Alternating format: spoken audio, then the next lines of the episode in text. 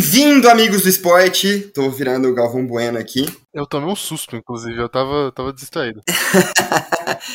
Eu sou Rafael Guimarães, estou aqui com Vitor Knack. Fala oi, Vitor. Agora sim, olá. Bom dia, boa tarde, boa noite a todos os ouvintes do Piro Olímpica. E estamos aqui para mais um preview do Piro Olímpica dos esportes de inverno para as Olimpíadas de Pequim 2022. Dessa vez um esporte que os brasileiros têm muita curiosidade, mas pouco conhecimento, né, Vitor? Todo mundo adora fazer meme desse esporte, mas ninguém acompanha. É, né? Diga lá, diga onde você vai que eu vou varrendo, né? Curling, a piada acontece literalmente todas as edições, especialmente desde que começou a existir o Twitter. Mas também é um dos esportes mais tradicionais, né? De toda, é, de toda a Olimpíada em geral, né? Porque é um dos esportes mais antigos do mundo, né? O curling. Exatamente, o curling, esse esporte que existem registros dele como forma de entretenimento na Escócia cinco séculos atrás. É, obviamente era um esporte diferente, praticado com muito menos regras e muito menos pontuação sendo mantida, mas hoje em dia a gente tem ele muito mais organizado e ele vai muito além desse meme. Ele é um esporte muito legal é, e a gente vai falar um pouco hoje sobre quais são a, os favoritos, a gente vai discutir também quais são os países mais tradicionais, a gente vai discutir aí vários assuntos interessantes e explicar um pouquinho mais do curling.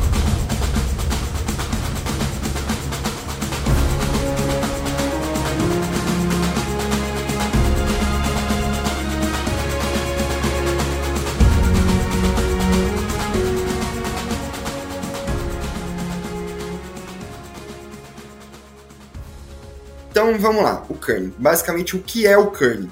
O curling é um esporte praticado numa pista de gelo, em que você tem equipes de quatro ou equipes do pares mistos, né, competindo por pontuação, que de uma forma muito parecida com a bote, que é conhecida aqui no Brasil, né? Você tem que colocar uma, as suas pedras o mais próximo possível de um determinado ponto, enquanto tira pedras do adversário de perto desse mesmo ponto. Então, você tem aí coisas uma, uma estratégia defensiva uma estratégia ofensiva já o que torna o esporte muito interessante, muito complexo. É, muitas vezes a gente acaba até, inclusive, tendo entradas, né, que são zeradas, porque ninguém consegue marcar dentro da área, né, você fica na defensiva zerando, zerando, zerando até alguém errar. Mas onde se pratica o curling hoje em dia? Quando a gente fala em curling, que país vem na sua cabeça, Victor? Ah, o Canadá, né? Eu acho que é o país que tem o campeonato nacional mais organizado, né, hoje no mundo. E existe realmente uma disputa, né, para ver quem vai representar o Canadá nas Olimpíadas, né? Exatamente. É,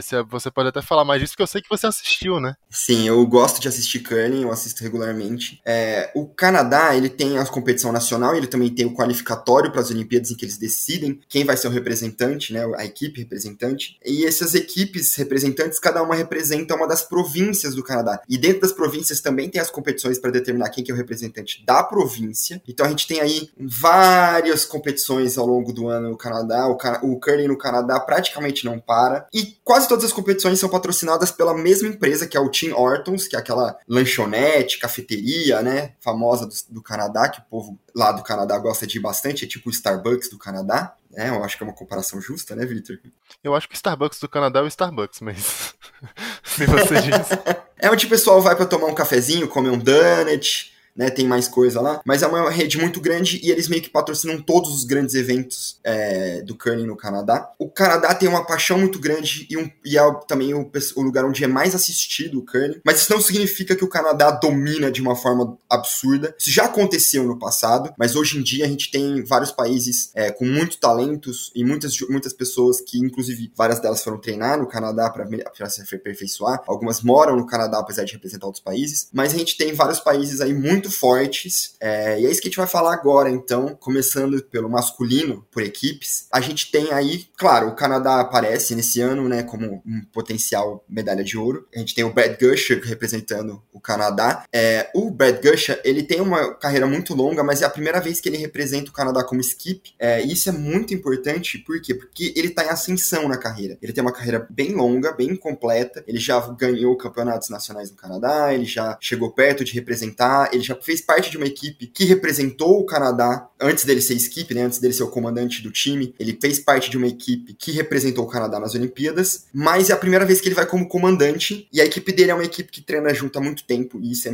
bem importante para o curling porque você precisa de, um, de uma certa coordenação entre os membros da equipe. E eu gosto muito do Brad Gusher, eu torço para ele, na verdade, no Canadá há bastante tempo, e ele finalmente conseguiu essa ser o representante. E uma curiosidade é que ele é um atual campeão, mas não do masculino. No, na, na última edição ele ganhou o Mixed pelo Canadá. Mas o Brad Gusher não é talvez o grande favorito do masculino. O grande favorito é o Niklas Edin, o sueco, ele tem feito uma escadinha, ele domina, na verdade, o Mundial há bastante tempo, né? O Campeonato Mundial. Ele já tem infinitos títulos aí do Campeonato Mundial, mas ele tem feito nas Olimpíadas a escadinha. Ele ganhou bronze em 2014, a prata em 2018. Então muita gente espera que ele ganhe o ouro agora em 2022. Porém, nas Olimpíadas, né, a coisa muda de figura, é diferente do Campeonato Mundial. Então tem muita coisa aí, muitas, muita água para rolar, muita vassoura para ser varrida até a gente chegar nessa medalha. Outro time que é muito importante a gente citar aqui para a gente não perder a chance né, de que outro possível medalhista de ouro, é o time da Grã-Bretanha, que é comandado pelo Bruce Mowat, escocês, né? Na Grã-Bretanha, quando a gente fala Grã-Bretanha no curling, a gente praticamente está falando Escócia. Ele é o atual líder do ranking com o time dele, o time dele é o time do mundo mais bem ranqueado. Porém, é um time que ninguém sabe muito bem o que esperar nessas Olimpíadas. É uma coisa assim. Eles estão num bom momento, mas ninguém sabe se eles vão ter o psicológico para ganhar na hora do vamos ver. Aí, só pra gente não, não cobrir todas as bases de quem pode ser medalhista, a gente tem aí correndo por fora o time americano, que é representado pelo John Schuster, como skip, né? E o time russo, que ainda não foi selecionado representante, né? Equipe representante, mas muito provavelmente vai ser o Sergei Glukov, que teve um ótimo desempenho no último campeonato mundial. Então, potencial aí para ganhar medalha também, mas a gente tem que esperar para ver quem realmente vai ser o representante. Eu acho interessante dizer que essa incerteza na realidade, é, com tantos nomes aparecendo por medalha, é, vão criar é, duelos muito interessantes antes das fases finais, né? Exatamente. O curling funciona com uma fase de grupo, né? Seguido de uma é, seguido de um mata-mata. E aí qualquer deslize é, anterior à fase de mata-mata pode indicar aí alguns jogos consideravelmente grandes na, ainda no início do mata-mata, eliminar talvez, sei lá, o Canadá, talvez eliminar uma Grã-Bretanha que vem forte com os escoceses dessa disputa de medalha até antes do bronze, né? É um esporte que, é, como eu falei, ele tem uma comunidade muito forte. Então então a gente acaba tendo muitos times fortes de países diferentes que podem surpreender. E no feminino, Vitor, quem que você tá esperando ver aí aparecendo forte? Na modalidade feminina é o time sueco, né, que deve vir como forte favorita por causa da Ana Hasselborg, né, que é muito experiente já no, no curling. E no caso do feminino, especificamente, a gente começa a ter uma ascensão maior das equipes asiáticas, né, até por uma certa, talvez por um projeto olímpico, né, a gente vê isso acontecendo com alguma frequência em Olimpíadas, dos times da casa se fortalecendo consideravelmente, ganhando mais medalhas. É o caso da Coreia do Sul, né, que foi muito bem em Pyeongchang no feminino, e agora a China também, né? Ou melhor, a China não, né? O Japão coloca um time relativamente forte na, na disputa. Isso.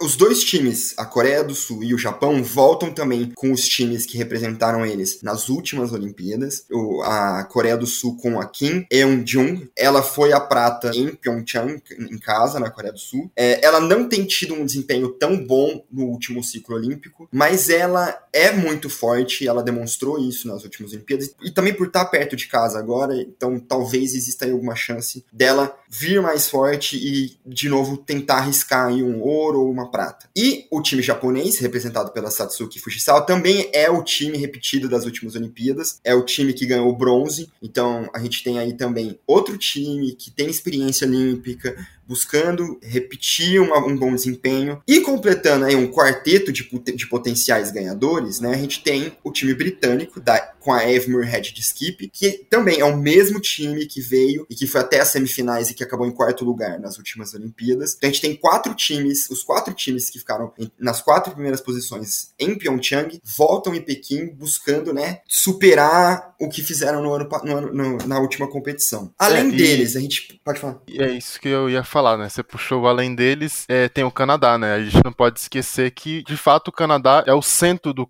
do curling mundial hoje e a equipe canadense volta de Sochi, não é isso? Desde 2014 é o time da Jennifer Jones. Isso, a Jennifer Jones é a campeã olímpica em, em Sochi em 2014. É, ela é uma atleta muito experiente também e ela perdeu o qualificatório para Pyeongchang, mas ela ganhou o qualificatório esse ano. Essa é uma característica muito forte do Canadá. Como tem um qualificatório muito difícil, a gente acaba tendo é, atletas diferentes ano a ano, mesmo que o anterior tenha ganhado, ele, ele não tem a vaga garantida, ele tem que ganhar o qualificatório do Canadá. Foi o que aconteceu com ela, ela não conseguiu ir para Pyeongchang, mas ela ganhou agora e vem com a experiência e com um time muito parecido, né? Se não me engano, é o mesmo time ou teve uma mudança, não me recordo agora, mas é um time bem experiente e muito eficiente. Mas a gente tem que citar as suíças, que são as atuais campeões mundiais, e as russas. As russas, assim como no masculino, ainda não tem time definido, no momento que a gente está gravando, pelo menos, mas o time time provavelmente vai ser o da Alina Kovaleva, que é a vice-campeã do último Mundial e que tem uma boa experiência também em,